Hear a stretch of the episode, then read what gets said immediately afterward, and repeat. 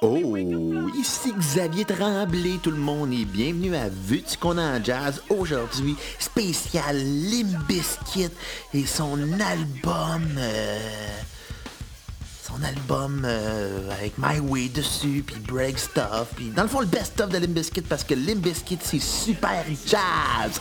Oui, vive le jazz de Fred Durst et de Limbiskit. Non, euh, blague à part.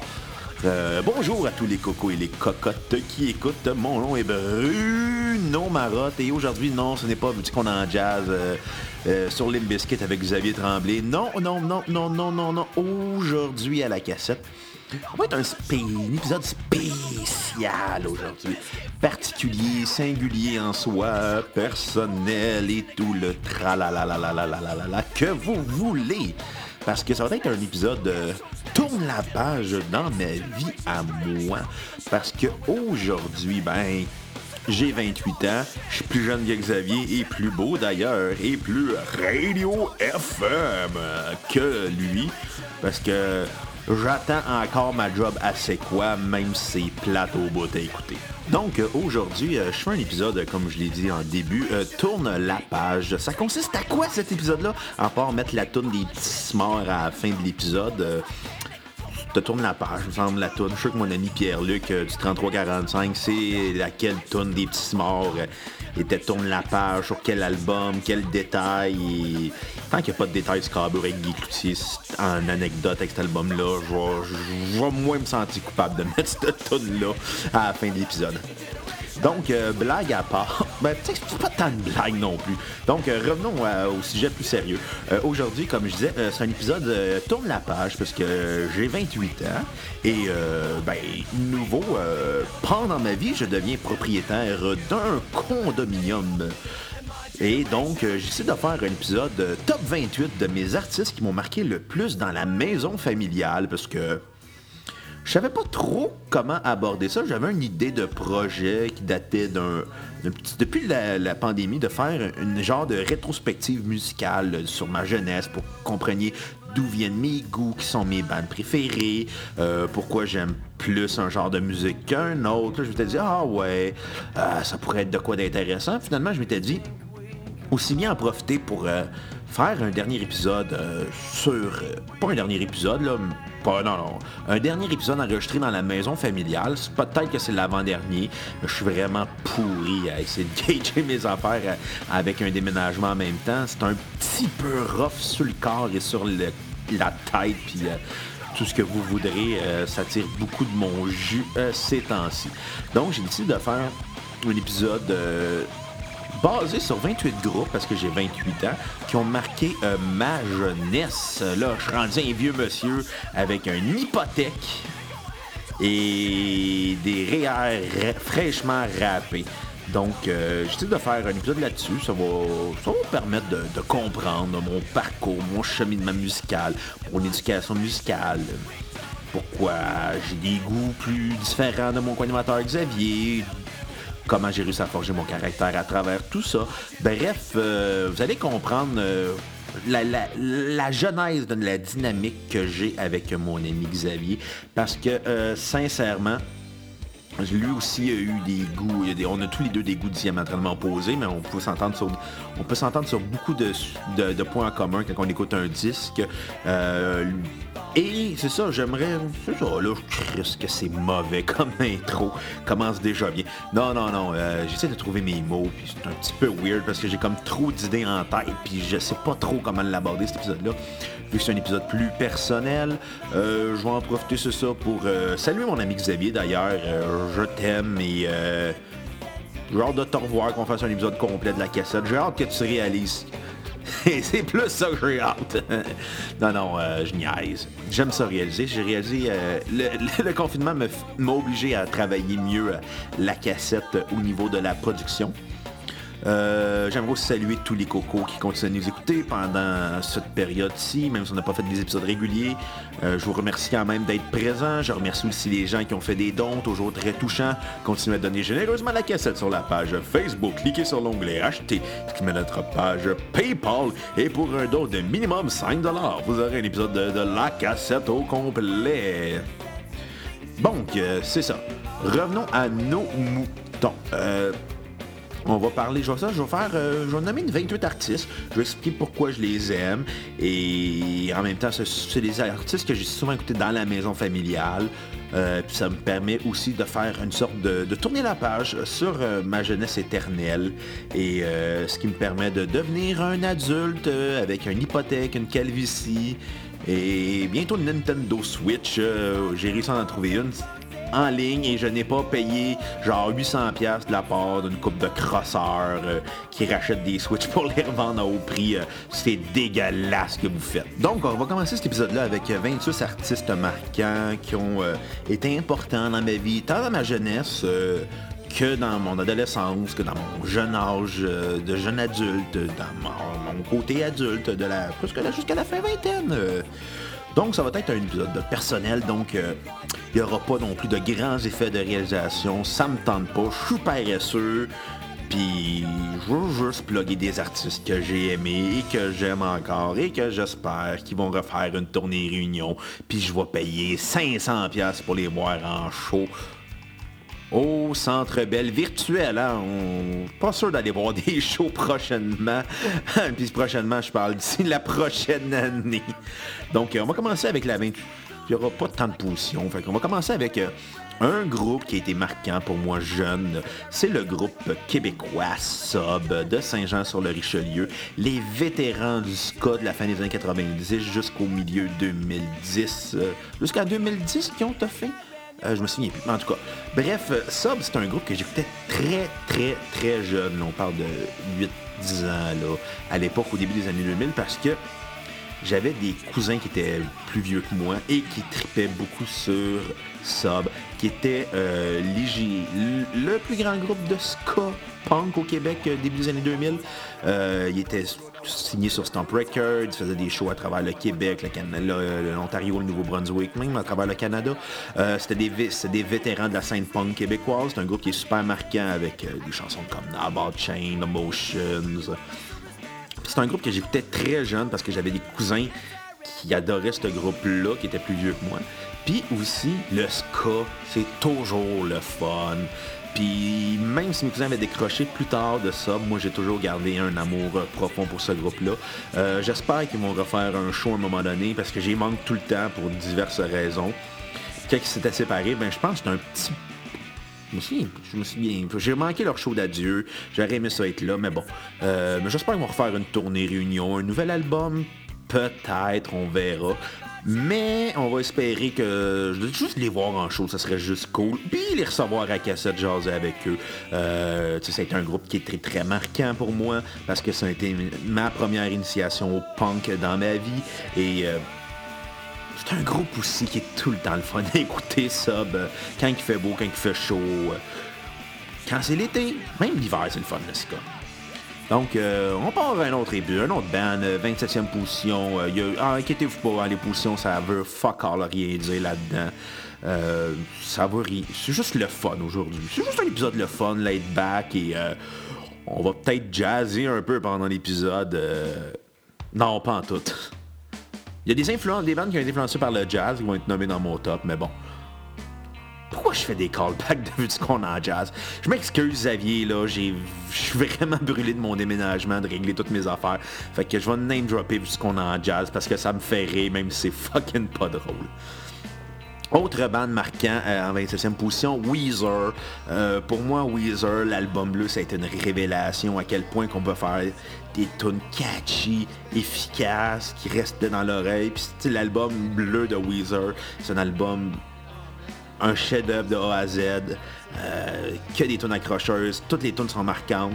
C'est quand même le fun, c'est que c'est ça rappelait beaucoup Nevermind de Nirvana. C'est à peu près dans la même époque. Nevermind était sorti quelques années avant. Puis euh, Weezer était, était un peu surfait sur cette vague-là, des, des, groupes qui étaient capables de faire des albums pop catchy, mais à la fois très rock. C'est un exemple parfait d'un groupe qui avait une intelligence musicale, qui était capable d'offrir beaucoup avec peu. C'est ça qui était le fun de Weezer. Oui, c'était grandiose, oui, c'était c'était pop, c'était catchy, mais c'était travaillé, mais c'était peu, là, une chanson de Weezer. C'était 2-3 minutes, puis t'étais comme wow tout le long.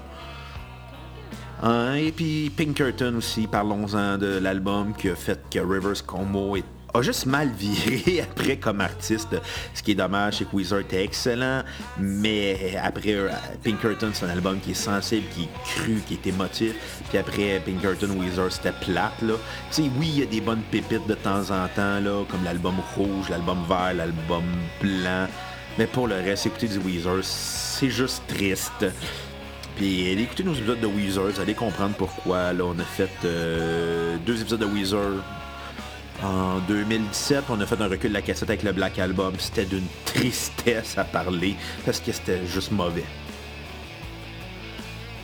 Autre band marquant en 26e position, System of a Down, les Californiens d'origine arménienne euh, avec un métal qui était brut, politique, très punk aussi. C'était avant tout, je pense, c'est les dignes héritiers de Rage Against the Machine. Puis en même temps, ça se voit aussi parce que Tom Morello a beaucoup collaboré avec Serge Tankian. Pour moi, System of a Down, c'était un groupe qui était capable d'avoir des riffs super complexes, super mélodieux, mais aucunement prétentieux. Je pense que il y avait le but de System of a Down, c'était de rassembler les gens avec des chansons comme Toxic City, Chop Suey, BYOB, Mesmer, Hypnotize, euh, Lonely Day.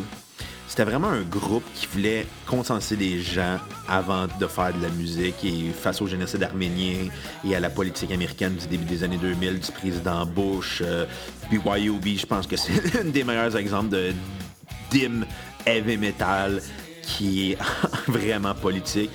Ça aurait été le fun d'avoir un album de System of dans cette période, dans la période de Donald Trump comme président. Ça aurait fait du bien, ça aurait comme un peu l'était euh, à l'époque euh, Mesmerize and Hypnotize euh, durant le deuxième mandat de George W. Bush. Puis aussi, c'est un groupe qui était marquant pour moi dans ma jeunesse parce que c'était mon initiation métal avant tout.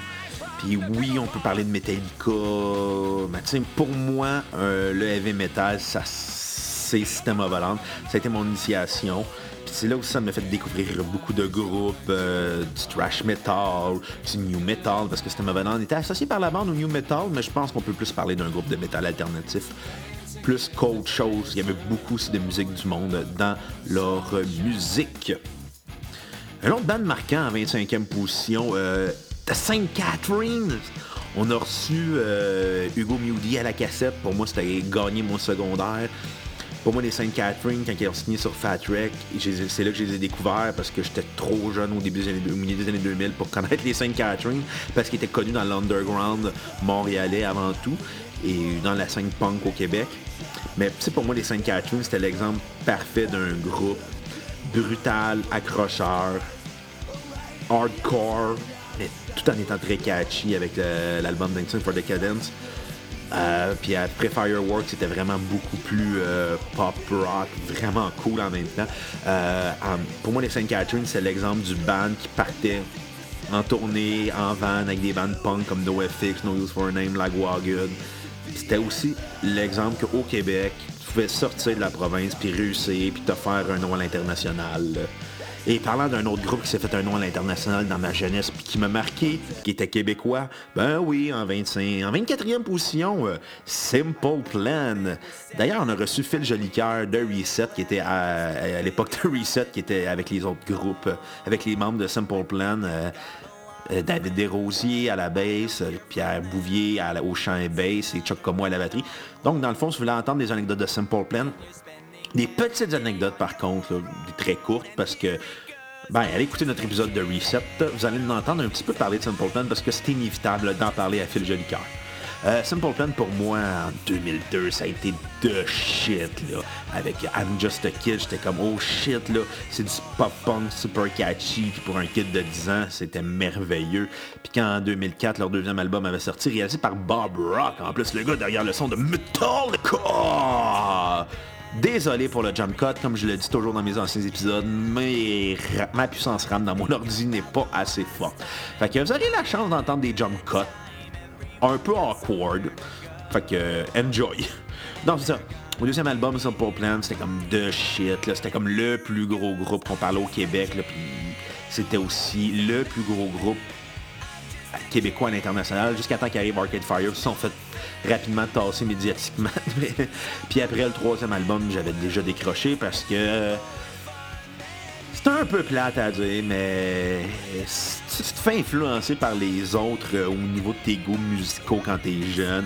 Puis euh, Simple Plan, à un moment donné, euh, j'ai décroché vite, surtout que le troisième album, pour avoir entendu quelques tunes, c'était très, très, très rendu trop pop. J'avais, déjà rendu ailleurs, mais quand t'as 10-12 ans, là, t'aimes ça quand c'est pop puis catchy, puis quand tu vieillis ado, t'aimes ça quand c'est gras et sale. C'était surtout ça dans mon cas.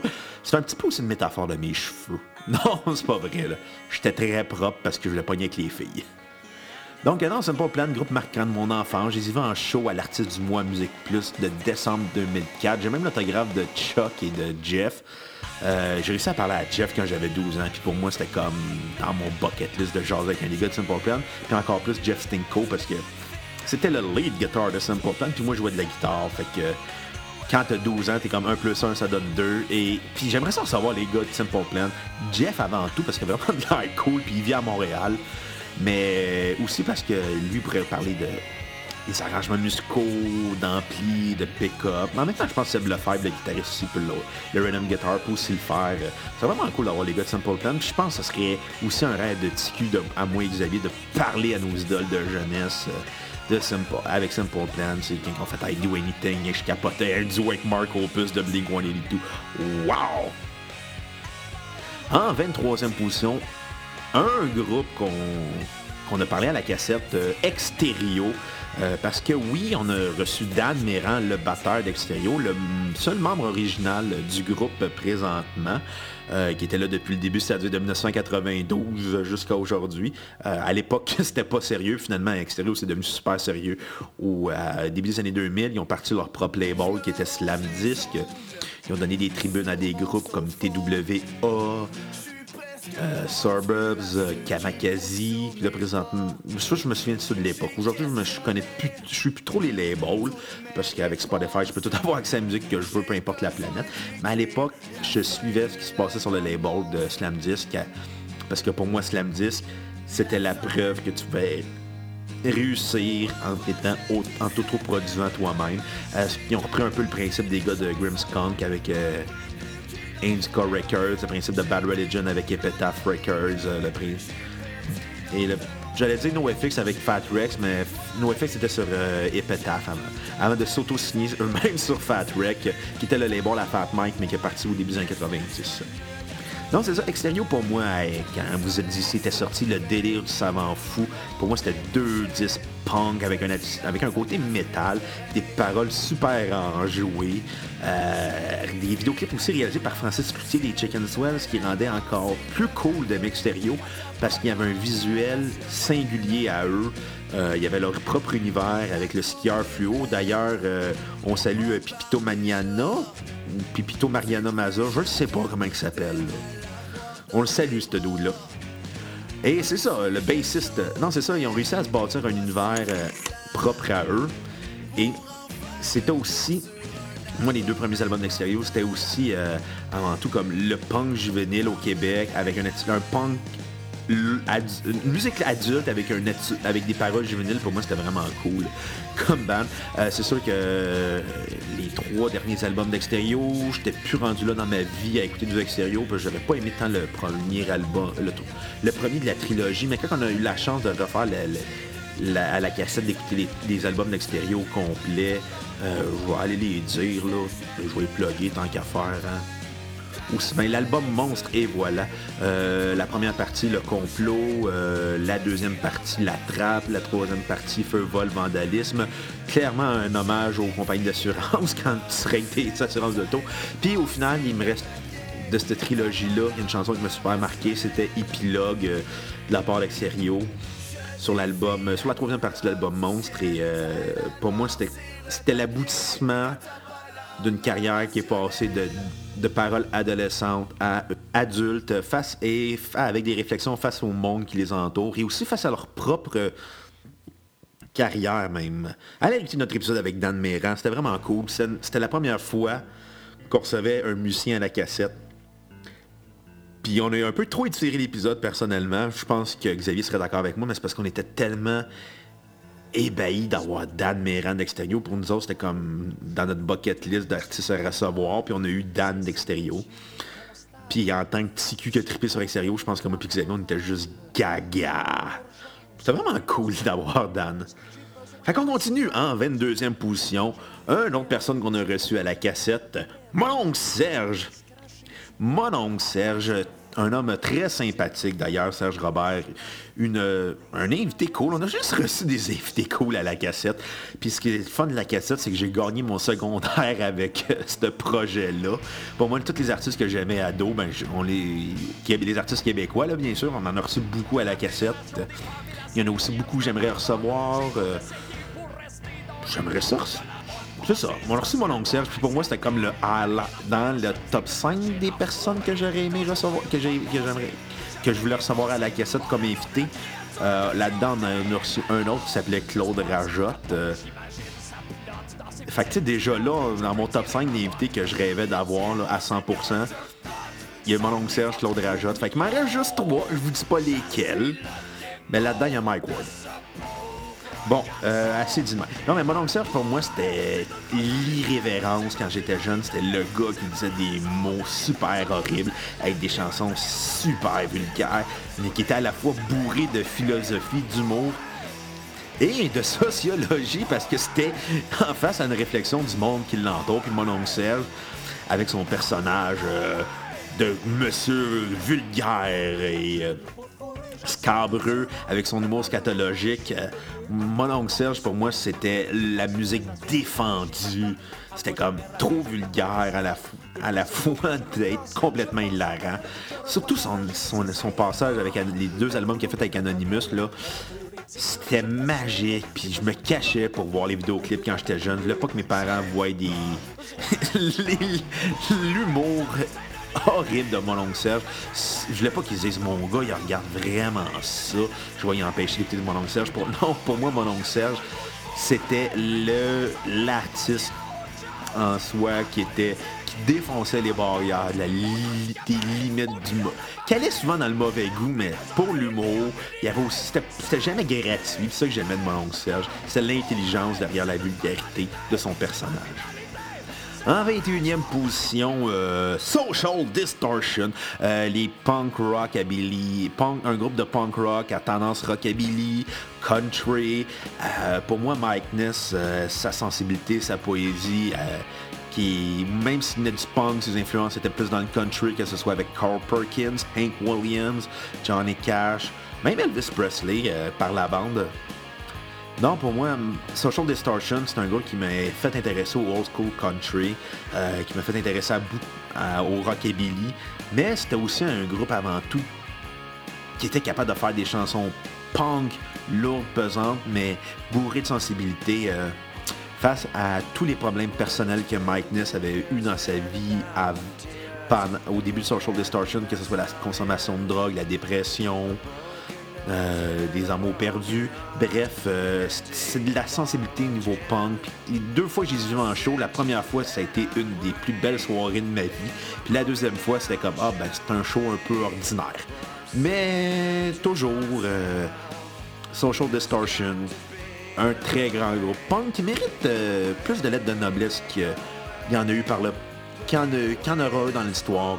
probablement un des bandes les plus marquants et les plus importants du punk des années 90 mais qu'il y a eu euh, un, ralentissement des, années 2000. Bref, un groupe à écouter, euh, évidemment.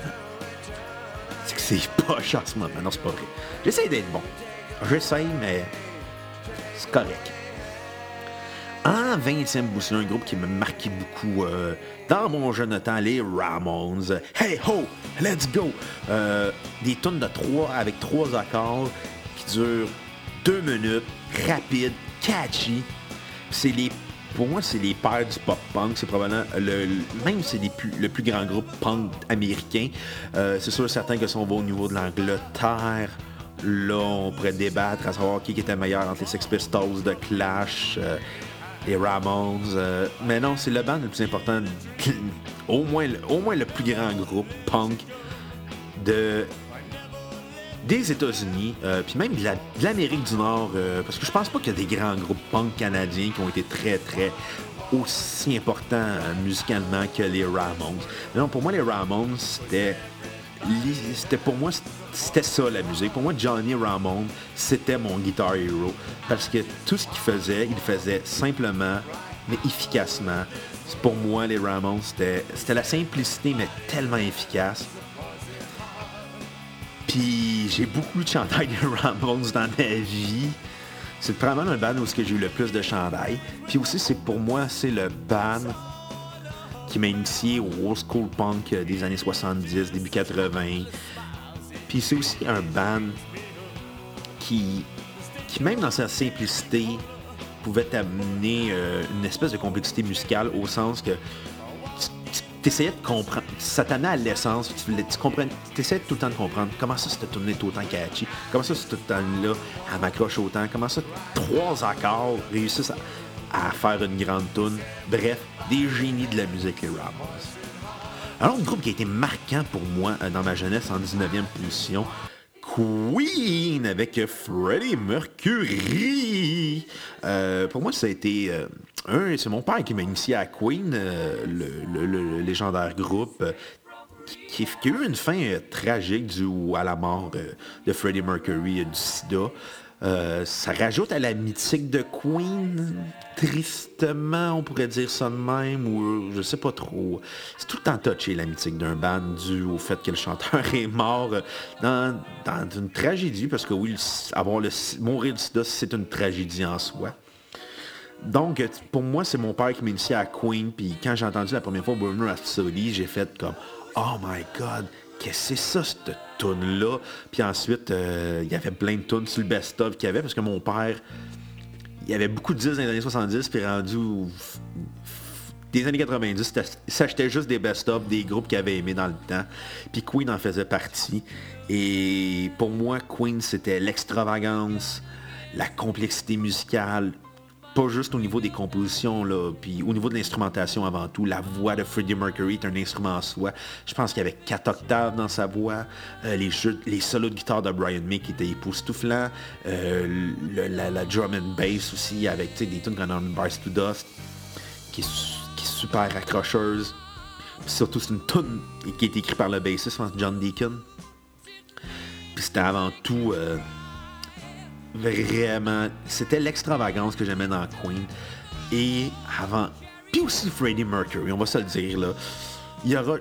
Il n'y aura jamais un aussi grand showman que Freddie Mercury et il en est la preuve. Il en était la preuve vivante là que tu pouvais être homosexuel puis t'as puis, puis les gens s'en collissaient parce qu'il y avait beaucoup de préjugés à l'époque. Euh, je pense qu'il vient. Je pense qu'il est né euh, aux Zanzibar de mémoire ou un pays où il y a beaucoup de lois contre les gays. Puis Freddie Mercury, euh, même il, était, grand, son père était dans l'armée britannique, puis émigré en Angleterre après. Ça reste quand même que c'est un symbole tant pour la communauté gay, mais aussi pour le rock, parce que tout le monde a voulu être Freddie Mercury au niveau musical, surtout Alex, Axel Rose de Guns N' Roses, puis ça s'entend que son influence principale c'était Freddie Mercury, puis en même temps Freddie Mercury c'était l'extravagance, l'exubérance, la folie sur scène. C'est tout un showman. En 18e position, un groupe que j'ai délaissé malheureusement avec le temps parce que il me touche plus, les Cowboys fringants. Mais pour moi, les Cowboys fringants dans ma jeunesse, c'était le meilleur band québécois avec ses albums comme euh, Motel Capri, Break Syndical, son album live Attache Tatuc.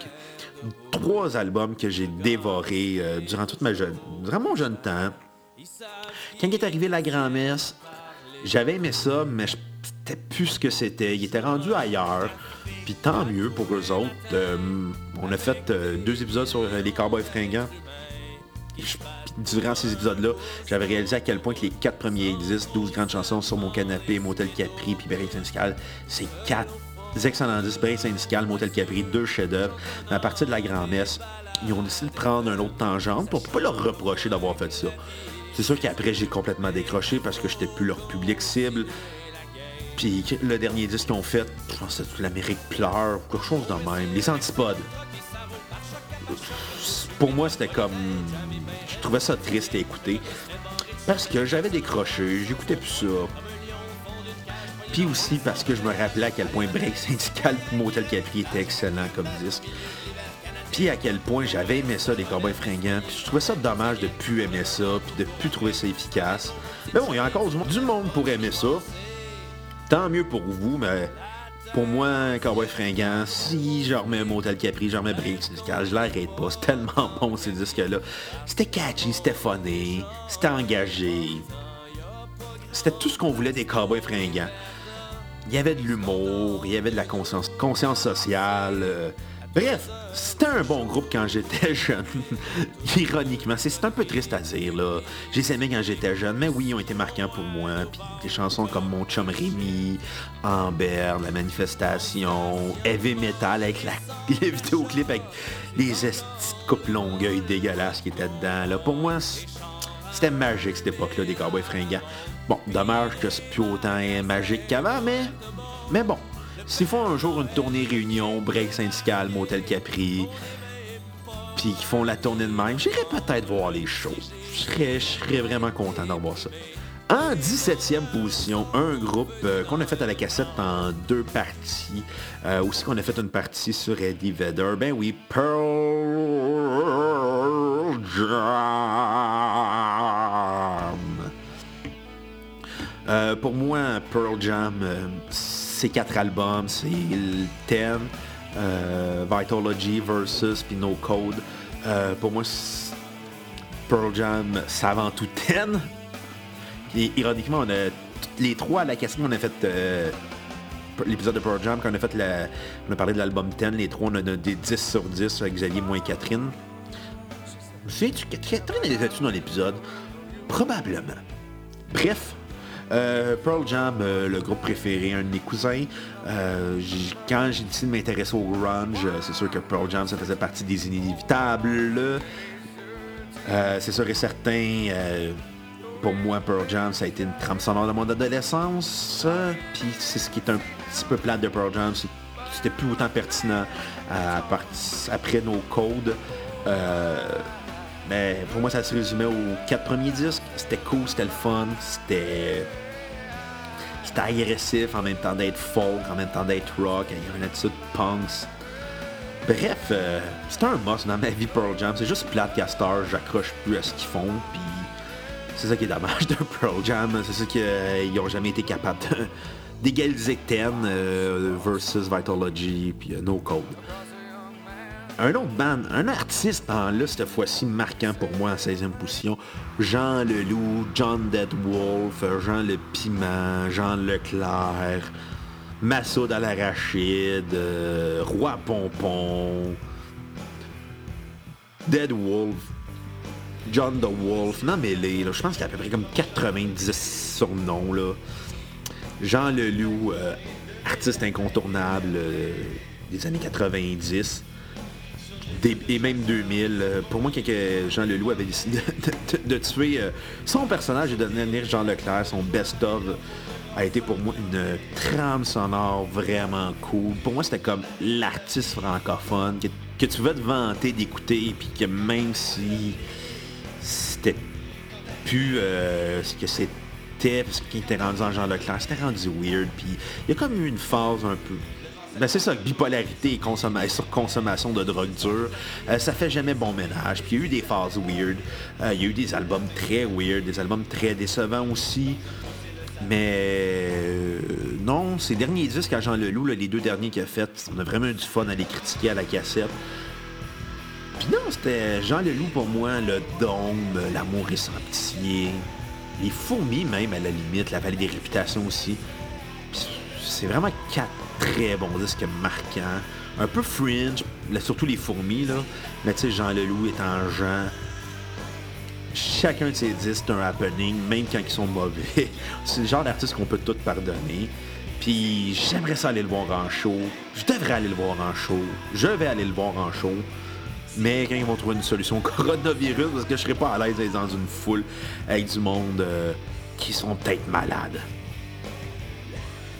15e position, euh, on en a parlé à la cassette. Euh, deux frères qui étaient tout le temps sous, qui chicanaient, qui prenaient de la drogue, qui faisaient des enfants à gauche et à droite.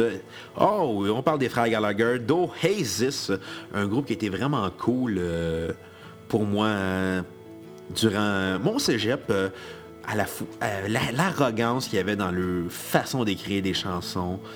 Euh, l'intelligence, la voix scrap de Liam Gallagher qui essaie tout le temps des John Lennon, euh, les compositions de Noël qui sonnent comme du Beatles à côté. Donc pour moi, Oasis a été euh, la trame sonore de ma transition d'ado à adulte. Puis il y avait une sensibilité dans Oasis avec une arrogance que j'aimais beaucoup. Puis aussi le fait que ça m'a ils m'ont fait réintéresser au rock britannique des années 60. Je connaissais les Beatles, mais les Stones, je les connaissais que par leurs singles. Euh, ça m'a fait découvrir euh, The Who, aussi des groupes de Britpop comme The Verve, euh, Swede, The Stone Roses qu'on a fait à la cassette, Blur aussi qu'on a fait à la cassette, mais Blur c'est pour les raisons des insultes qu'ils leur avaient faites. Bref, un groupe euh, vraiment cool pour moi. Puis dommage, euh, j'ai pas pu l'avoir, la, chance de voir en jour, mais j'ai vu Noel Gallagher en show à la Place des Arts. Et oui, il a, joué des tunes d'Oasis que Liam chantait, mais que c'était lui qui avait composé. Ça a été comme mon rapport le plus proche que j'ai eu avec Oasis en show. 14e position, un groupe qui, comme moi, un guitariste gaucher. Mais moi, je suis guitariste gaucher, mais le groupe, il y a un guitariste gaucher. Et oui, on parle de Rancid. Quand j'avais parlé de ça ben, euh, avant, au début de l'épisode, en disant que c'était mon, mon initiation au ska, mais pour moi, Rancid, c'était le ska. À cause de, si c'était pas de ça, j'aurais peut-être pas trippé autant sur Rancid dans ma vie. Euh, pour moi, c'était Rancid, c'est un groupe qui était super efficace, euh, avec des tunes qui accrocheuse au max, mais avec des textes revendicateurs à la fois. Euh, j'ai vu en show une couple de fois aussi, puis je me tannerai jamais de revoir Rancid en show. Puis aussi pour moi, c'était la simplicité dans Rancid que j'aimais. C'était jamais des tunes complexes, c'était tout le temps des tunes qui étaient simples. Les albums sont tout le temps différents d'un album à l'autre. Puis, excusez pardon pour ma voix, c'est un peu scrap. Non mais c'est ça que j'aimais de Rancid, c'était tout le temps efficace, tout le temps des albums qui étaient différents de l'un et l'autre. C'était tout le... Puis dans le temps de Valleyfield Forever, moi et Xavier, quand on en jouait en show, c'était tout le temps un de nos moments préférés parce que Rancid, c'est bon, And Come the l'album And All Come the Wolf, c'était excellent. Let the Dominoes Fall, qui est mon chef-d'œuvre à mon album préféré de Rancid. Euh, l'album, les deux albums éponymes, l'album éponyme de Red Sid euh, avec une tête de mort dessus, le deuxième album éponyme, éponyme, et hey boy, bravo pour le français Bruno. Le deuxième album éponyme, euh, l'album Undestructible, j'oublie l'autre nom de l'album qui était en Outcome the Wolf et l'album éponyme, Life One Way qui était aussi excellent. bref, Rancid, un must pour moi. C'était aussi mon initiation plus au punk des labels indépendants, que ce soit Epitaph Record, euh, Fat Wreck, euh, et j'en parle, ça, parce que j'ai pas d'autres noms en tête. Euh, L4 Records, eh oui, bravo pour l'ironie, Bruno, le label à Tim Armstrong. En 13e position, un groupe qui a été marquant pour moi. Dans l'époque grunge aussi, on retourne encore au grunge parce que oui, le grunge a fait partie de mon adolescence intégrale.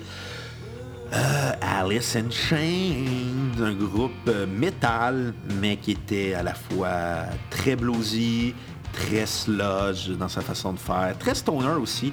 Euh, groupe qui malheureusement a vécu des tragédies de la drogue dure, que ce soit par Lane Staley qui est mort d'un overdose de speedball, de l'ancien bassiste Mike Starr qui est mort aussi d'un overdose de drogue. C'était vraiment un, deux des quatre membres originaux sont morts d'un overdose de drogue. C'est quand même assez dramatique à prendre ça en considération. Mais sont revenus euh, au, début des, au, milieu des, années 2000. Après avoir fait la paix, Jerry Control et les autres membres du groupe ont fait la paix avec les, leurs démons suite à la mort de Lane Staley. Mais ça n'a jamais été pareil, mais c'est ça. Puis j'ai vu deux fois Alice in Chains en show dans la même année, et de mémoire, c'était l'année 2014. J'avais vu au Rockfest, puis il était supposé aller jouer à Québec. Finalement, ils ont déplacé le show au Métropolis à Montréal. Puis j'avais eu les billets, puis j'étais avec mon cousin. C'était vraiment cool comme show. Mais c'est ça, euh, Alice in Chains, euh, tu sais, il y avait une profondeur euh, comparé aux autres groupes métal. Tu sais, c'était pas juste des riffs. Non, c'était des. C'était plus bluesy, c'était plus harmonique au niveau vocal. Il y avait beaucoup de, belles harmonies vocales, et voilà. Enfin, une phrase qui fait du sens. Mais non, euh, c'était ça, Alice in Chains. Puis, tu sais, pour moi, Alice in Chains, c'est surtout l'album Dirt. Euh, on pourrait aussi parler de Sap, le premier album. C'est Sap le nom du premier album, je m'en souviens pas. Euh, c'est sûr qu'après l'album éponyme Alice in Chains, c'est un album qui était pas facile à écouter. Du, non, l'album le premier album de Alice in Chains, Facelift. Sap, c'était le, le, EP entre Dirt et Facelift. Mais Dirt, Dirt, surtout pour moi, c'était plus marquant c'était lourd, c'était méchant, mais c'était à la fois sensible et poétique. Euh, puis c'est ça, revenir à, revenons sur l'album éponyme d'Alice in Chains en 96.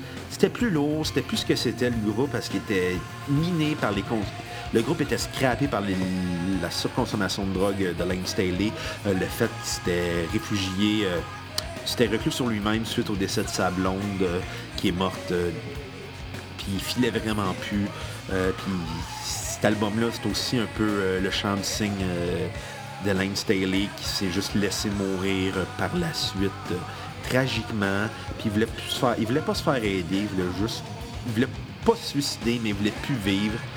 Fait qu'il s'est juste laissé mourir par la consommation de drogue. C'est quand même triste, mais ça faisait de la bonne musique. c'est un petit peu ironique. Tristement ironique même. Tristement ironique. Bref, Alice in Chains pour moi, Dirt, c'était aussi. Quand t'es ado, tu fais le pas, tu cherches toujours des bandes un peu dark, avec une musique un peu dark. Puis Dirt, c'était ça pour moi. C'était comme un bombe sur mes plaies émotives d'adolescent en pleine crise. Douzième, euh, un autre groupe de grunge encore, euh, Garden. Euh, Garden pour moi, j'ai consommé le groupe durant mon adolescence, surtout grâce au, euh, à l'album euh, qui était euh, leur best-of. Et aussi, ça m'a surtout motivé à découvrir leurs disques. Super On No et Bad Finger, qui sont pour moi les deux meilleurs disques de la carrière de Soundgarden. Et pour moi aussi, la force de Soundgarden, c'était métal avant tout. Puis désolé pour le jump cut encore. J'aime mieux les, j'aime ça le mentionner, ça me fait rire, mais bon, sans avoir un de pauvre Bruno. Non, bref, tout ça pour dire que pour moi, Soundgarden, euh, c'était vraiment dans l'agressivité, la sensibilité, avec des riffs lourds, pesants, puis la voix majestueuse de Chris Cornell. C'était quelque chose, puis c'est triste comment ça finit aussi son Garden avec euh, la mort de Chris Cornell. J'ai jamais eu la chance de les voir en show, ça je trouve ça dommage. La seule fois qu'ils sont venus à Montréal, ils ont sold out la métropolis en 10 minutes. Ou même 5, je sais pas. Ça s'est soldé out rapidement, j'ai même pas eu la chance de pouvoir être capable d'acheter un billet. J'aurais vraiment voulu les voir dans une salle intime, euh, comme le Métropolis. Puis les gens qui disent Non, c'est le MTLUS, fuck you! Fuck you, les gens qui disent MTLUS, là. Je suis fâché. On dit pas MTLUS. Non, non, euh, blague à part, j'aurais vraiment aimé ça les voir en show. Euh. Pour moi, Super Hondo, c'est un chef-d'œuvre euh, inévitable des années 90, puis même du rock en général, puis aussi du métal, parce que les gars, il y avait une façon de faire. Euh, ils jouaient jamais sur des temps réguliers. Ils accordaient jamais leur, leur guitare de façon standard. Ils faisaient un peu ce qu'ils voulaient, puis s'en crissaient, puis ils étaient vraiment bien là-dedans. Il y avait des paroles dark, mais en même temps, ça c'était la voix d'une génération, euh, la, de la génération X. Ça fait partie aussi des grands bands légendaires du grunge avec Nirvana, Alice in Chains, Pearl Jam, Mudhoney, Hole, euh, Bikini Kill. Euh, and Toyland, AL7, Stone Temple Pilots.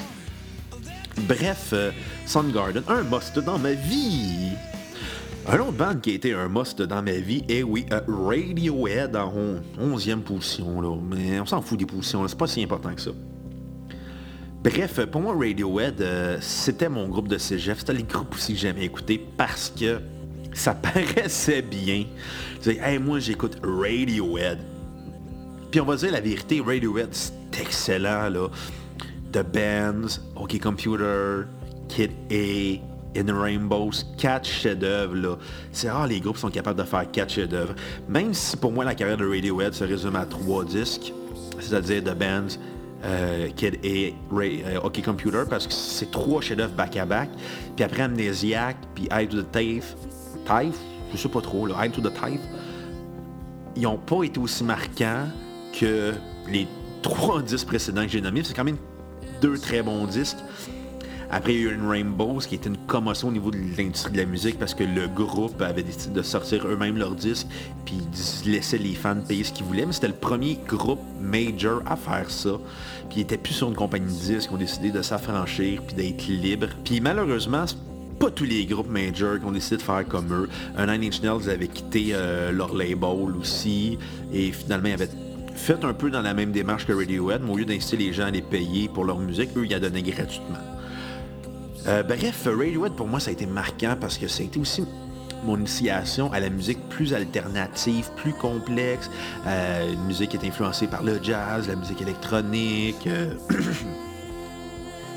aussi par les le new wave, le, le, punk aussi, parce que The Band, c'est fucking punk comme album. Là. Quand t'écoutes ça, t'entends des riffs, t'es comme, ah, ça vient clairement des, de Clash, d'inspiration-là, des Sex Pistols. Euh, bref, pour moi, Radiohead, c'est mon cégep. Euh, c'est à aussi le, côté la prétention que j'aimais à dire j'écoute du Radiohead euh, même si j'ai vu le show puis j'ai pas tant trippé parce que Radiohead c'est pas tant des showmen puis malheureusement le visuel il était pas à, la hauteur de ce que je m'attendais parce que Radiohead a tout le temps des beaux visuels de scène puis là-dessus il était plus basic puis le défaut du show que j'avais vu il y avait à chaque fois qu'il finissait une tourne, il changeait d'instrument. Il était incapable de maintenir le rythme pendant le show, puis ça cassait tout. C'est un petit peu dommage, mais bon. J'irai pas revoir en show, à moins vraiment soit dans une salle intimiste. Je serais surpris ça arrive, mais on sait pas, on sait pas, on sait pas.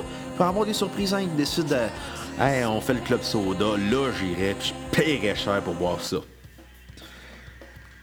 Donc, euh, en dixième position, euh, là, pour les dix premières positions, vous avez écouté euh, le top 10 de nos albums préférés à moi Xavier. ben oui, je vous l'apprends. les dix artistes que j'ai parlé le 31 décembre 2019 reviennent vous hanter aujourd'hui. ça va être ça, les 10 artistes qui m'ont plus marqué dans la maison familiale, ben ça va être les 10 artistes que j'ai fait en top 10 puis en top 10 ultime qu'on a fait moi et Xavier. Donc, euh, pour tourner la page, voici mes 10 artistes les plus marquants dans ma vie. On va y aller en dixième position, mais là, on s'en fout des positions, c'est pas grave. J'aime ça, cet épisode-là, c'est le fun, puis je suis content de tourner la page euh, sur la, jeunesse, euh, de ma jeunesse dans la maison, la maison familiale. En dixième position, euh, Blink-182 que j'ai vu deux fois en show. Euh, la première fois, c'est la tournée réunion euh, avec tous les membres originaux en 2009 au Centre Je trouve ça weird un peu. Ben, non, les, trois membres importants de Blink, c'est-à-dire Tom DeLonge, Travis Barker et Mark Opus. je les ai revus aussi en 2014. Le dernier show canadien de Tom DeLonge avec Blink-182 avant qu'il se sépare pour aller chasser des extraterrestres puis faire du Angels and Airwaves qui est pas si bon que ça d'ailleurs. Il y a un bon disque en carrière, euh, and Airwaves, qui est de Dreamwalker. Puis le reste, vous pouvez vous en passer, c'est pas si bon que ça. Son album solo qui était juste un démo un peu weird, un peu fringe. Bon, on espère que Tom DeLonge va trouver tout ce que j'y souhaite. Puis qu'il retourne dans Blink, même si j'aime ce qu'ils font avec Matt Skiba, ça sera jamais la même affaire. Puis Matt Skiba de Blink est dans le qui est rendu dans Blink maintenant était le bon candidat pour remplacer Tom DeLonge. Je m'excuse aux waiters, mais vous gaspillez votre énergie votre temps. Vous dites hey, c'est pas la même affaire que dans le temps, Blink. Il n'y a aucun groupe qui était pareil comme dans le temps. Si t'écoutais le même groupe qui était pareil comme dans le temps, ça serait juste triste. Puis on en a plein des bandes qu'on écoute encore, puis qui sonnent comme dans le temps, puis qu'on se dit ouais, ils n'ont pas évolué, puis ils évolueront jamais. C'est un peu ça la vie des fois. Bref, euh, pour moi, Blink-182, c'est mes années euh, de Valleyfield Forever, euh, c'est mes années de jeunes adultes, début vingtaine, parce que j'écoutais pas tant de Blink ado, j'avais le best-of, mais j'avais jamais vraiment accroché. Mais pour moi, quand j'ai découvert Blink, c'était au début de la vingtaine, et j'ai découvert un groupe qui avait une maturité pop que j'ai rarement vu. Puis là, j'ai vu beaucoup de gens me chier sur le pop-punk en disant ah ouais, non, mais c'est pas du vrai punk. Mais non, les Blink-182, c'est l'héritier ultime des Ramones, avec des chansons, euh, avec des textes d'inspiration du groupe The Cure, mais plus euh, laid-back, californien, avec de l'humour dedans. Euh, non, c'est ça qui est jamais de Blink, c'était la simplicité pop qu'il y avait de faire des tunes super accrocheuses, qu'on se tannait pas d'écouter l'album éponyme, quel chef-d'œuvre. Et euh, Neighborhood aussi, je l'aime, c'est un mal-aimé. Il y a beaucoup de gens qui l'haïssent. Je peux comprendre pourquoi, mais moi je l'aime. Probablement parce que c'est l'album d'Angels and Airwaves C'est probablement l'album comment Blink aurait dû sonner post Blink 182 en 2007. Maintenant, ça a décidé de continuer. Ça aurait été weird, mais ça aurait été intéressant. Neuvième position, un groupe que j'ai vu trois fois en show, que j'étais supposé voir une quatrième fois cette année, mais qui, à cause du COVID, mangez pas des chauves-souris, tabarnak, vous gâchez la vie de l'humanité. Euh, c'était Deftones, que j'ai vu trois fois extérieur, jamais une fois en salle. Il venait à Place Belle à Laval. Je m'en allais acheter mes billets avec euh, Belle Bichou a.k.a. Euh, Belbeden, a.k.a. Belbichnol, a.k.a. Euh, Beau a.k.a. Il y a plein de dans ce gars-là. Euh, non, je l'allais voir Deftones en show dans une salle la première fois, parce que la première fois que j'ai vu en show, c'était au Heavy Montreal, qui jouait avec System of a Down, qui est d'ailleurs un des pires groupes que j'ai vu live, System of a Down, qui, c'est ça, pas bon live, pas tête. pas tête, ça me dérange pas. C'est juste que ils ont pas de l'air d'avoir du fun sur stage, les gars. Mais bon, Deftones, par contre, avant eux, il avait l'air d'avoir du fun, puis il tripait. Puis Monero, c'est vraiment un solide showman. Il, y a, une énergie, il y a une drive, puis en même temps, il est très laid back dans sa façon de faire. Puis j'ai vu la deuxième fois en show Rockfest en Montebello. Je pense, c'est-tu le même soir que Social Distortion? Je pense que oui, en 2013. Puis je les ai vus à Chicago avec euh, Rise Against. C'était vraiment cool comme show. Même j'ai eu fait frapper un Américain sous qui faisait euh, du mosh pit, du mosh pit tout seul. Mais il aurait mérité son coup tellement qu'il continuait à être désagréable.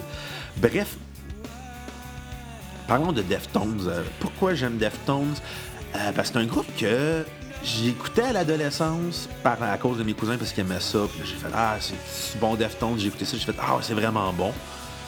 Puis à un moment donné, 2012, je décide de retomber dans Deftones. Puis là, je me rends compte à quel point ce groupe-là avait une profondeur, une maturité musicale, une sensibilité. Puis, on va se le dire, c'est le plus grand band métal des 30 dernières années.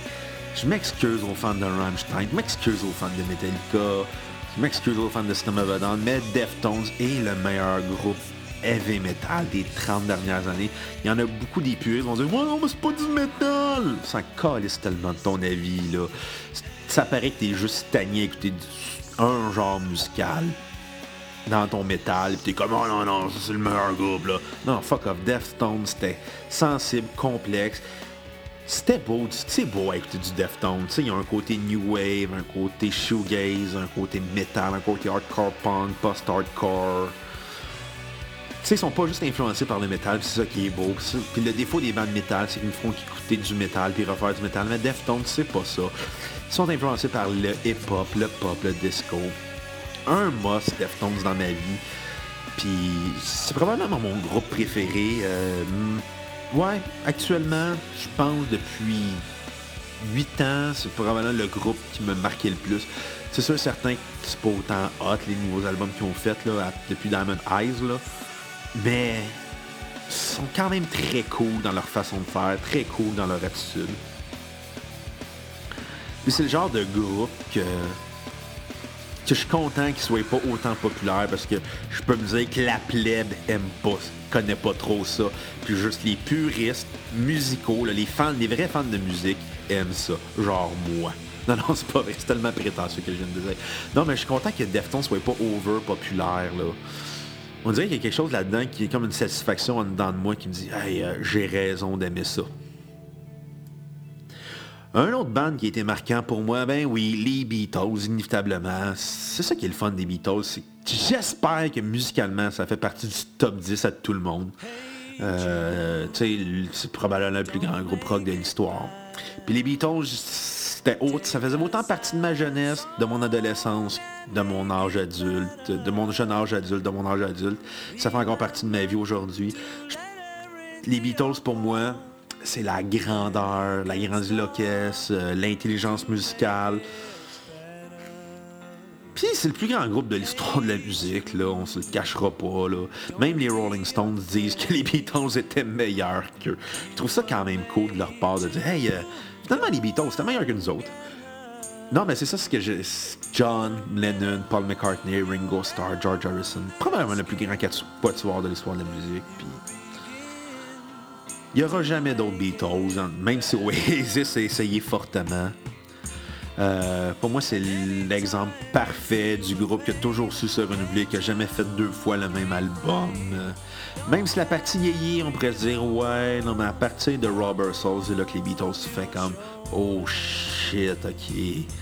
Je comprends pourquoi c'est le plus grand band de l'histoire. ça a duré 10-12 ans les Beatles, si je me trompe pas, là. 15, peut-être 15 10 ans, 10-15 ans entre les deux. Mais ça reste marquant comme groupe. Ils ont fait beaucoup de disques. Ça a été toujours des très grands disques. C'est dommage, je les aurais jamais vus en show. Euh, c'est sûr certain qu'on peut revoir des captations live de l'époque, mais c'est un band qui été pensé pour être en studio. C'est ça qui est le fun des Beatles. C'est de la musique de studio qui est pas faite pour être reproduite live, qui est faite pour écouter en gang, seul, whatever. C'est fait pour être écouté les Beatles, partager avec ses amis. Bref, écoutez les Beatles, c'est le fun les Beatles. En septième position, un groupe euh, rock, funk, metal, nommez-le James Addiction. James Addiction a été marquant pour moi parce que ça a été aussi mon initiation au monde de la musique alternative des années 90 parce que jeune adolescent ou vieux adolescent, je sais pas, 16 ans, 15, 16 ans, c'est-tu jeune adolescent ou c'est vieux adolescent? Ça commence à 12 ou à 13. Ça, ça va être des débats que vous allez vous faire dans votre propre tête à cause de moi. Euh, bref, ça pour dire, euh, James Addiction, dans un documentaire sur le grunge qui avait passé à Musimax dans le temps, dans le temps que ça existait, dans le temps qu'il y avait de la musique à la TV, là, avant que YouTube vienne tout ravager, là. et aussi les Hilton, les télé-réalités de Musique Plus qui ont tout scrappé. Ah, vive les Osborne, c'était bon ça! Les Osborne, c'était juste surtout d'avoir Ozzy sous les effets, de la, des, effets secondaires de la drogue. Euh, probablement qu'il en prenait, peut-être qu'il en prenait pas. Il était très séquel par contre. Les gens dans la maison, ne faites pas de coke comme Ozzy Osbourne. Droguez-vous pas comme Ozzy. C'était trash comme il se droguait. Bref, euh, tout ça pour dire Jane's Addiction, euh, c'est ça, ça a été mon initiation au euh, funk metal. surtout aussi, Jane's Addiction, j'ai découvert par la bande à cause des Red Hot Chili Peppers, puis l'album One Hot Minute, quand il y avait Dave Navarro comme guitariste. Mais c'est là que j'ai pris c'est là que j'ai réalisé l'ampleur de Jane's Addiction dans la musique alternative des années 90 à travers le documentaire sur le grunge qu'il y avait eu à Musimax l'importance de Lollapalooza, euh, les tournées itinérantes faites dans les années 90, probablement aussi quand ils ont fait leur retour à Chicago, qui est devenu un des cinq plus un des trois peut-être, un des cinq plus gros festivals aux États-Unis. ouais, aux États-Unis peut-être dans le monde, parce que là, ils ont des antennes un peu partout. Ça, c'était l'initiative de Perry Farrell, qui était le chanteur principal et compositeur du groupe. Bref, James Addiction, pour moi, c'est ça, c'était la, puissance de la guitare, euh, la folie euh, de Perry Farrell, la, puissance du jeu de la guitare de Dave Navarro, euh, le jeu de drum and bass, très funky de la part de Stephen Perkin puis de Eric Avery. même si pour moi, James Addiction, sur leurs quatre albums, c'est juste les deux premiers qui valent l'appel, Nothing is Shocking et Ritual de la Habitual. on pourrait même parler du premier album live qu'il avait fait avant même les deux premiers disques, est l'album James Addiction. Ça, c'était vraiment le fun, mais c'était mal enregistré. C'est enregistré avec les moyens du bord dans un show live. Ça s'entend, mais ça donnait une bonne idée de qu'est-ce qu'était James Addiction. Après, au début des années 2000, ils ont sorti Strays, qui était pas si qui était correct, là. Puis après, il y a eu euh, The Great Escape Artist, qui était sorti en 2011, qui était pas si hot que ça. Puis entre-temps, il y avait eu un démo, euh, ben pas un démo, un mini-album avec Nine Inch Nails, puis un band, un side project de Tom Morello, puis ils faisaient une tournée ensemble. Puis avait sorti l'album, le, mini-album Ninja. T'avais deux nouvelles compositions de Nine Inch Nails. T'avais deux reprises de James Addiction, puis t'avais deux tunes side project euh, de Tom Morello. Mais non, mais pour moi, James Addiction, c'était avant tout la folie, la sensibilité, puis la puissance musicale. Un autre groupe euh, dans la sensibilité, dans la puissance musicale, on, en sixième position, c'est inévitablement les colocs, la poésie de Dédé Fortin, euh, le jeu de guide de Mike Sawatsky, l'harmonica de Patrick Esposito di Napoli, la base de mon Serge. Et oui, on retourne encore à mon Serge et, d'André Vandenbis, euh, le drum de Jimmy Bourgoin. Puis sur l'album d'en novembre, il y a plusieurs drummers, dont Dédé Fortin les frères Diouf. Euh, les colocs, euh, j'ai découvert ça à la fin des années 90 parce que, comme n'importe quel petit cul à cause de la tune Tassez-vous de là. Euh, quand même, assez chanson assez marquante. Tu sais, dans ma tête de petit gars, je comprenais zéro les paroles. mais quand j'écoutais dans novembre, mais tu sais, je me rendais jamais plus loin que les trois premières chansons jeunes parce que je voulais juste entendre euh, Tassez-vous de là. Tu sais, par accident, j'entendais aussi euh, au moins, puis Belzébuth. À un moment donné, j'ai décidé que quand j'avais vieilli, là, j'avais peut-être 12 ans, je sais pas l'âge, là, peu importe, c'est pas si important que ça dans l'histoire, là, mais quand j'ai vieilli, un peu plus vieilli, j'ai décidé d'écouter dans novembre parce que tu sais pour moi dans novembre c'était colocs c'était comme l'album que j'écoutais quand j'étais très très jeune je trouvais ça weird aussi mes parents m'avaient acheté ce disque là mais bon tassez-vous de là c'était toute une tonne pareil Bref, euh, quand j'ai découvert le reste de l'album dans novembre, c'est là que j'ai pogné un choc, surtout en entendant le répondeur. Je pense qu'il n'y aura jamais une tune aussi forte que ça dans la discographie des colocs. Euh, même si pour moi ma chanson préférée, c'est tellement longtemps sur dans novembre. Mais bref, je m'égare, je m'égare, je m'égare. Mais il y a aussi les deux premiers albums. C'est le premier album, l'album éponyme qui est un chef-d'œuvre. L'album Atrostomique, euh, qui est assez anecdotique dans leur carrière.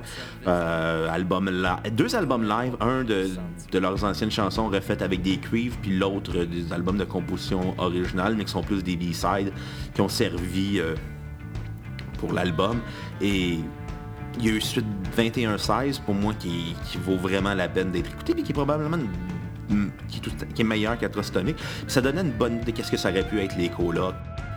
Sans oublier aussi euh, l'étoile, la comète, la comète, la dernière chanson enregistrée par euh, Dédé Fortin, euh, toujours poignante. Elle vient avec une espèce de moton dans la gorge quand à chaque fois que je l'écoute, je suis comme Oh boy, c'est la fin, là. C'est vraiment la fin, cette chanson-là. Puis quand ils l'ont fait en 2009, les, les André Van Der Biss, les frères Diouf puis Mike Sawatsky, c'était comme tourner la page. Euh, je pense que les gars avaient fait leur deuil, puis avec cette chanson-là, ça l'apaisait leurs blessures, puis ils pouvaient tourner la page sur euh, la lourde perte euh, de la vie de Dédé Fortin. Et en même temps, ça leur donnait l'occasion de se réunir, de refaire une dernière chanson en l'honneur et à la mémoire de Dédé Fortin. Et c'est ça, c'est ça, c'est ça, c'est ça, c'est ça. Puis il négligeait pas non plus euh, Patrick Esposito di Napoli. Je pense de mémoire sur la comète, Mike Sawaski jouait avec euh, les micros d'harmonica de Patrick en plus euh, pour rajouter vraiment le feeling 100% coloc, même si mon oncle Serge puis Jimmy Bourgoin n'ont pas participé à la chanson. Ça reste que l'essence de l'esprit des colocs était là. Ben, en cinquième position, un groupe que je me mords les doigts de ne pas avoir vu dans ma vie, euh, les vulgaires machins, euh, pour moi, Aimer le mal et Compter les corps ont été deux albums très très marquants durant ma jeunesse. Et aussi, euh, Vulgaire Machin, c'était probablement pour moi le plus grand groupe punk des années 2000. fuck Green Day les Bad Religion, les Pennywise, les NoFX de ce monde. Pour moi, le plus grand groupe punk des années 2000, c'est les vulgaires machins, avec une poésie sarcastique, brutale, cynique et avec de l'ironie dedans. Des textes engagés, mais qui démontraient aussi un certain pessimisme face à l'avenir. Et des mélodies rappelant beaucoup les Pixies euh, dans leur façon de faire Et non, il allait pas dans un punk très très classique, il allait plutôt dans un punk, euh, un peu comme les 4, inspiré plus de la musique euh, alternative, euh, avec une base de punk par du punk pur et dur. Non, pour moi, Vulgaire Machin, ça a été mon initiation au punk. Il y a des idées politiques que je tenais grâce au Vulgaire Machin. Et on va continuer avec un autre groupe en quatrième position. Euh, inévitablement Nirvana, encore un autre guitariste gaucher dans mon top après Tim Armstrong, Kurt Cobain. Tim Armstrong de Rancid en passant, pour ceux qui n'ont pas catché. Et euh, euh, Nirvana, pour moi, ça a été une révélation. La première fois que j'ai entendu ça à Musique Plus, comme beaucoup de gens, c'était surtout à, je pense, je me souviens plus c'était quoi, genre une émission de demande spéciale, c'était juste du vieux rock avec Babu. Puis j'ai vu Nirvana, j'ai fait comme, oh shit, j'ai pogné de quoi. Puis j'avais, moi dans mon, inconscient, je savais pas c'était qui Nirvana. Puis euh, j'avais un prof de guitare qui avait un poster de Kurt Cobain dans son bureau. Et euh, j'avais tout le temps ça. Puis là, j'étais comme dans ma tête. Puis là, j'avais vu comme les dates. Ah, OK, est décédé. Et quand j'ai découvert Nirvana, j'ai demandé apprends-moi Smells Like Teen Spirit parce que c'était mon premier contact avec Nirvana. Puis lui, il avait eu deux yeux grands ouverts avec plein d'espoir. Oh yes! Un peu, un, jeune que je initier à Nirvana de façon pure et dure. Et euh, oui, Nirvana, ça a été mon initiation. Tu sais, j'ai écouté le best-of quand j'étais jeune, la seconde que je me suis acheté les disques. Euh, Nevermind, Nutero et le Unplug, pour moi, ça a été trois disques magistrales. Et non, Bleach, pas que je le considère pas comme un bon... Non, pas que je le considère pas, mais pour moi, Bleach, c'est correct, là. Euh, on n'aurait jamais pensé que, Nirvana, aurait autant popé avec Bleach. Mais quand t'écoutes Nevermind, tu comprends pourquoi ils ont popé. Mais quand t'écoutes Bleach, c'est comme, ah, ok, un groupe un peu sale de Seattle. C'est ça. Et pour moi, Nirvana, c'était euh, la poésie brutale, des mélodies super accrocheuses. Euh, moi, je suis plus Team Nutero, il y en a qui sont plus Team Nevermind. Puis il y en a qui sont Team Unplug. Ceux qui me disent qu'ils sont team, team, Bleach, je me méfie d'eux dans leur façon de parler de Nirvana. Euh, non, pour moi, Kurt Cobain, c'est aussi une inspiration en tant que guitariste gaucher moi-même. pour moi, c'est un modèle avec des Tony Iommi, des Jimi Hendrix, Tim Armstrong. N'y a pas beaucoup de guitaristes gauchers d'ailleurs. Ça, c'est triste. Mais bon, euh, tout ça pour dire, Nirvana, pour moi, c'était... Euh, c'était sensible, c'était doux, en plus d'être agressif. Euh, il y avait... Il y avait une pureté dans Nirvana que je pense qu'on ne retrouvera jamais dans d'autres groupes.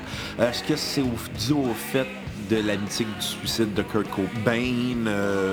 peut-être, peut-être aussi parce qu'il y avait des, il y avait une belle plume Cobain, il y avait une simplicité dans son écriture qui faisait aussi que les tunes étaient accrocheuses et qu'on se remémorait des chansons, surtout sur Nevermind, qui était très, très, très catchy. Euh, sur terreau qui était très, très, très euh, rough, là. un Diamond on Rough, comme on dit. Pour moi, Nirvana, c'était la sensibilité, la douceur, en plus de l'intelligence. Un autre groupe en troisième position qui m'a beaucoup marqué, mais ça c'est avant, à cause de la cassette, c'est My Bloody Valentine. Euh, j'avais écouté euh, les albums de My Bloody Valentine, mais ça m'avait pas rentré dedans. Tu sais, j'avais écouté, j'avais aimé ça, mais pas autant que quand j'avais écouté, quand l'avait fait à la cassette. Pour moi, My Bloody Valentine, c'est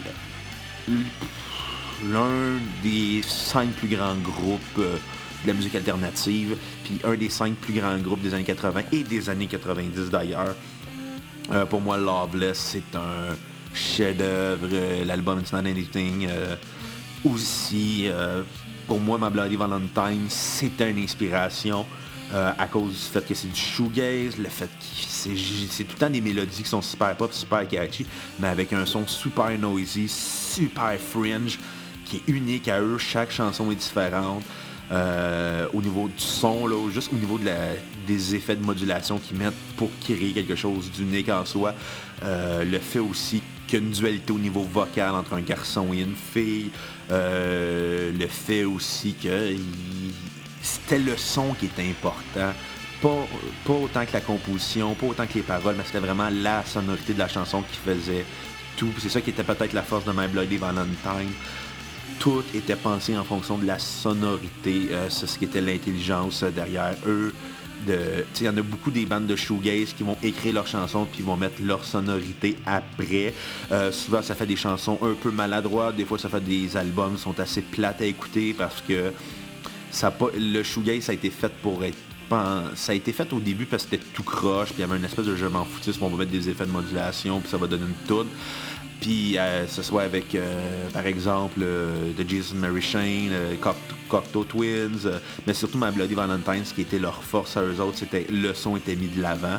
Puis après toute la vague de shoegaze qu'il y a eu au début, fin des années 80, début 90, il y a beaucoup de bandes là-dedans qui n'ont pas eu des albums autant marquants qu'eux autres, ce qui est un petit peu dommage pour les autres, mais c'est très bon pour My Bloody Valentine.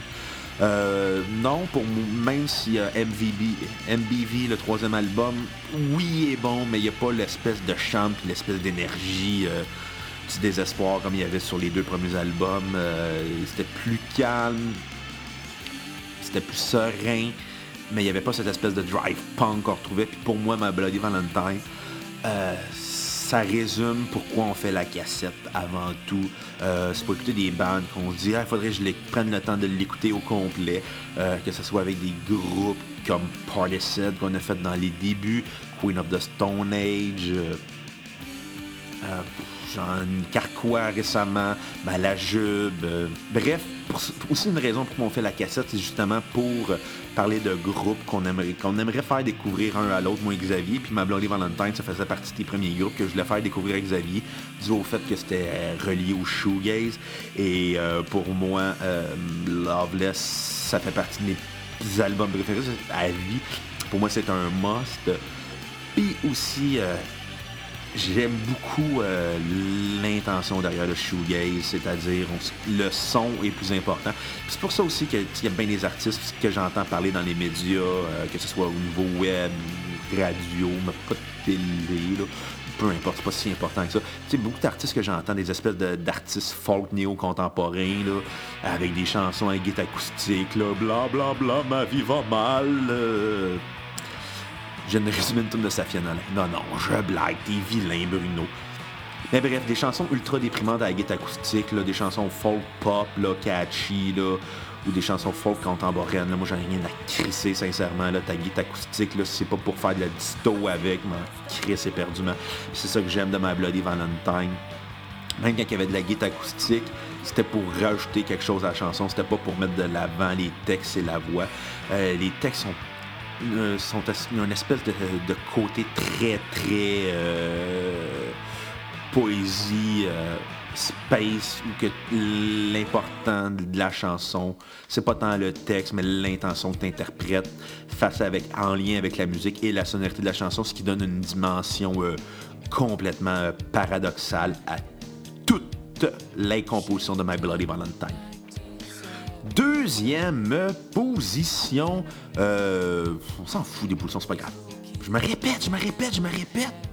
Puis là, Xavier va m'écrire après. Bruno, tu te répètes beaucoup en disant qu'on s'en fout des positions. Puis je suis comme, t'as entièrement raison. Là-dessus, je vais te le donner.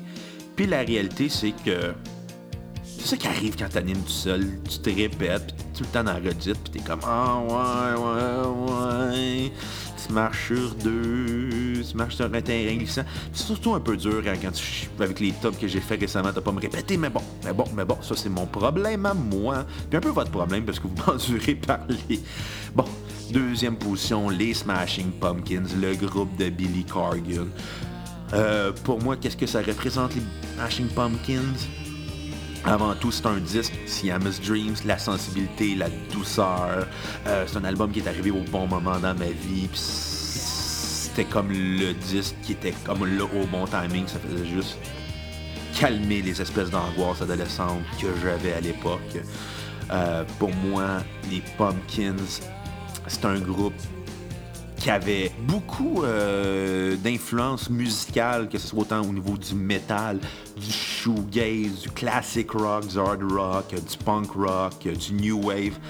Euh, tu qu'on pense à Gish qui est très très rock garage, Shamus Dreams qui est très shoegaze euh, et avait metal à la fois, euh, tandis que Melancholy Infinity, Infinity Sadness qui était très très classic rock dans sa façon de faire. Tandis que Avador était très new wave. Non, ça a été un groupe que pour moi, c'est les quatre premiers disques. Malheureusement, à partir de Machina, ça vaut pas vraiment la peine d'être écouté. À part Machina 2, euh, le reste de leur discographie, on peut ne pas s'en soucier. Les tunes gratuites qu'ils avaient faites à l'époque au compte Good qui était Tea Garden, quelque chose, là. Mais ça, ça vaut la peine parce que c'est comme des mini-albums. C'était vraiment cool. Puis on a retrouvé un Billy Corgan qui est inspiré, mais la seconde que Billy Corgan a re-signé un contrat de disque euh, dans dans l'intention de refaire de la musique corporate, mais je suis devenu plate, sincèrement. Euh, non, pour moi, les Smashing Pumpkins, même si j'y vais en show l'année dernière ou là, deux ans, je me souviens pas, euh, j'avais pas tant tripé sur le show dû au fait qu'il y avait beaucoup trop de covers. Moi, la, la, version de Stairway to Heaven des Smashing Pumpkins ou de des covers de Bowie qu'il faisait. Je m'en foutais. Moi, je voulais entendre Siamese Dreams, des chansons de Siamese Dreams, entendre les chansons d'Adore. Avant Adore, excusez. Avant c'est une chanson. Adore, c'est l'album. Bref, pour moi, les Smashing Pumpkins aussi, c'est la complexité musicale, la sensibilité musicale, parce que Billy Corgan était très proche euh, de la musique prog aussi dans sa façon de faire. Euh, surtout quand tu écoutes sur euh, Dreams, c'est très space comme disait, c'est très planant, c'est très prog, très métal aussi, très shoegaze dans sa façon de faire. C'est un disque qui va dans plusieurs directions, mais qui reste très central en même temps. bref, pour moi, les Pumpkins, c'est un incontournable et c'est un groupe aussi que j'aime écouter, que j'aime encore écouter. Euh, c'est sûr que ma relation n'est plus la même euh, parce que c'est un groupe qui fait des albums de plus en plus tout le temps décevant à toutes les fois qu'il sort un nouveau disque. Puis je, l'écoute là avec de l'enthousiasme, puis à toutes les fois je suis comme pourquoi je me claque ça à chaque fois? Euh, bref, Smashing Pumpkins, groupe sensible, doux et, et talentueux. Ouais, ouais, ouais, on va dire ça de même. Je suis content d'enregistrer ça dans le sous-sol, à peu dans la même pièce où j'aimais écouter euh, Siamese Dreams durant mon adolescence. Et en première position, ça là-dessus, première position, le band le plus important de mes 28 dernières années, ça là-dessus, je vais y donner, il n'y a aucune discussion à avoir euh, là-dessus. Euh, les Red Hot Chili Peppers, pour moi, ça a été la trame sonore de ma jeunesse. Euh, ça a été la musique que j'écoutais dans les meilleurs moments de ma vie comme dans les pires moments. Puis c'était tout le temps une sorte de réconfort ou une sorte de party time en même temps. Euh, j'aime pas tous les disques des Red Hot Chili Peppers, j'aime pas la période euh, Capital et EMI dans les quatre premiers disques de leur carrière. Très tout croche, joue à la surconsommation de drogue. Les parties avec Gail Slovak, j'accroche pas. Euh, les parties avec. Les, les, suite au départ, où il y a aussi le John Frucciante, euh, qui est mon guitariste préféré à vie. Euh, quand il a quitté pour, après Blood Sugar Sex Magic, One Hot Minute, j'ai beaucoup aimé One Hot Minute. Je trouve que c'est un des albums mal aimés des années 90. Puis je pense que beaucoup de gens ne l'aiment pas dû au fait que le style de Dave Navarro fitait pas avec les Red Hot Chili Peppers. Mais moi, je trouve qu'au contraire, ça fit énormément. Puis je pense que ça permettait aussi aux Red Hot Chili Peppers de pas, pas avoir refait le même album euh, à la suite de Blood Sugar Sex Magic. Euh, pour moi, quand John Frusciante quitté en 2007-2008, euh, puis qui a été remplacé par Josh Klingfowler, Bon, je me souviens plus comment. Josh, on va dire Josh. J'y avais décroché des Red Hot Chili Peppers pour moi, les deux disques, I'm With You, puis euh, l'autre que j'oublie le nom, ça vous donne à quel, une idée à quel point ça m'a très... The Getaway, ça m'a très peu marqué les deux disques avec euh, Josh King Forward. Euh, pour moi, les Red Chili Peppers, c'est Blood Sugar Sex Magic, One Hot Minute, Californication, puis Stadium Arcadium. By the way, je trippe pas tant, je le trouve plutôt mou comme album, mais pour moi, les Red Hot Chili Peppers, c'était le bon groupe au bon moment. C'était le groupe que j'écoutais quand j'étais amoureux, quand j'étais triste, quand j'étais déprimé, quand je filais vraiment funky, baby. Euh, pour moi, c'était cette espèce de sensibilité-là face à la vie, face à l'amour que le groupe avait, mais avec des mélodies vraiment catchy, vraiment pop, vraiment funky. Le jeu de bass de Flea pour moi, c'est un must dans ma vie. Euh, Flea aussi c'est mon bassiste préféré, même si Xavier dirait, vu qu'il joue de la, de bass, il dirait ah non, il y a des bassistes meilleurs que Flea. Puis moi j'y répondrais, t'as entièrement raison, mais va chier. Va chier, c'est mon bassiste préféré. Non, c'est pas vrai. J'aurais pas une attitude d'enfant fâché, là, en disant Oh non, c'est pas vrai, mange la merde. Non, non, non, non. Euh, oui, il y a des bassistes qui sont meilleurs que Flea, mais pour moi, Flea venait dans l'ensemble des Red Chili Peppers. Puis ça j'étais beaucoup au groupe. Tu des fois, j'écoutais ça dans, dans, mon iPod 2-3 gigs. Euh, puis là, j'étais comme, aïe, aïe, le jeu de bass là-dedans. Il me flabbergastait. Puis les jeux de guitare aussi. Puis quand la première fois que j'étais allé les voir en show, euh, c'était au Centre Bell, 28 euh, septembre 2006. Je dis ça de même. C'était en septembre 2006, fin septembre 2006. Euh, j'avais gagné des billets à Musique Plus. J'étais allé avec mon cousin parce qu'il faisait un délift. Et ça a été une des plus belles soirées de ma vie. Et je trouve ça dommage de ne pas avoir revu les Red Hot Chili Peppers en show avec John Frucciante. Je prévoyais peut-être aller les voir à Boston cette année, mais dû au COVID, tout a été cancellé. Et là, John Frucciante de retour avec le groupe. Quand j'ai ça, c'était probablement la plus belle journée, une des plus belles journées euh, de ma vie, pas de ma vie, euh, du mois de décembre 2019, parce que j'apprenais le grand retour de John Frucciante. Puis j'étais content aussi de voir que les Red Hot Chili Peppers avaient fait un show avec John Frucciante. Puis il avait joué aussi avec Dave Navarro, puis les gars de James Addiction pour moi, c'était comme mon adolescence en photo. Puis j'étais comme, wow, deux groupes que j'ai profondément aimés qui se réunissent ensemble. Puis la hache de guerre est enterrée, puis les boys avaient de l'air heureux, puis ils avaient de l'air contents de revoir Dave Navarro, même si c'était mal fini euh, dû à la consommation de drogue de Dave Navarro et d'Anthony Kiedis. Tu peux pas mettre deux junkies euh, avec des égos surdimensionnés dans le même groupe, ça donne jamais un bon résultat. D'ailleurs, euh, parlant d'Anthony Kiedis, j'avais dévoré sa son autobiographie. Euh, d'ailleurs, si vous voulez pas faire d'héroïne dans la vie et pas de, drogue dure, lisez Scar Tissue, euh, la biographie d'Anthony Kiedis. Ça, ça donne pas envie de faire des drogues dures quand tu te rends compte qu'il a presque tout scrappé sa vie, qu'il a scrappé ses amours, sa famille, ses amitiés, dû au fait que c'est un junkie pur, là, dans la dans les pires bassesses, là, il, a, il a fait pas qu'il a fait de la merde, mais il a blessé beaucoup de gens à sa, consommation de drogue. Il en a peiné beaucoup. Euh, puis je pense qu'il lui, il en était très conscient, mais une dépendance, c'est dur à arrêter. Euh, sa biographie avait une, honnêteté euh, qui parlait de ses problèmes. C'était beau de voir que le gars, il avait une certaine rédemption face à toute sa vie face à ses relations troubles avec son père, avec ses blondes, avec ses amis comme Flea, John Frusciante, Chad Smith. Euh. Je voudrais que j'achète la biographie de Flea, je, veux la lire, je veux comprendre encore plus les Red Hot Chili Peppers. Puis je veux qu'ils viennent en show bientôt à Montréal, Québec, Ottawa, Saint-Jean-sur-le-Richelieu, name. J'irai les voir en show quand ils vont revenir au Québec avec John Frusciante. Puis je m'en coller, c'est du COVID là-dessus, là. Je vais payer front row là, pour aller les voir en show. Puis ça va être dans un retour dans les plus beaux moments de ma vie. John Frucciante avec les Red Hot Chili Peppers. Oh, j'ai hâte. Euh, bref, merci d'avoir euh, écouté euh, cet épisode-là. Tourne la page, le top 28 de la jeunesse de Bruno. Je pense que ça va être ça le titre. Ouais, ouais, ça risque d'être ça. Merci de m'avoir enduré parler longtemps, longtemps, longtemps, puis de m'avoir aussi enduré me répéter. Euh, désolé pour les jump cuts, comme je le mentionne, il faut que j'aille faire arranger mon ordinateur. Puis là, il faut que je trouve un réparateur de Mac. Si vous en connaissez un, écrivez-moi en privé ou sur la page de la cassette.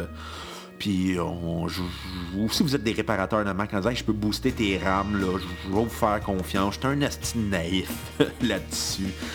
Euh, d'ailleurs, euh, je salue mon ami Xavier. Euh, j'espère que tu as aimé mon imitation de toi, vu ce qu'on est en jazz avec Limbiskit. Je suis sûr que tu te dis, je parle pas de même, Bruno.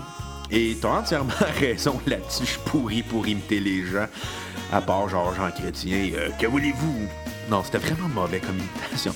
bref, je vous salue les cocos d'avoir écouté cet épisode-là.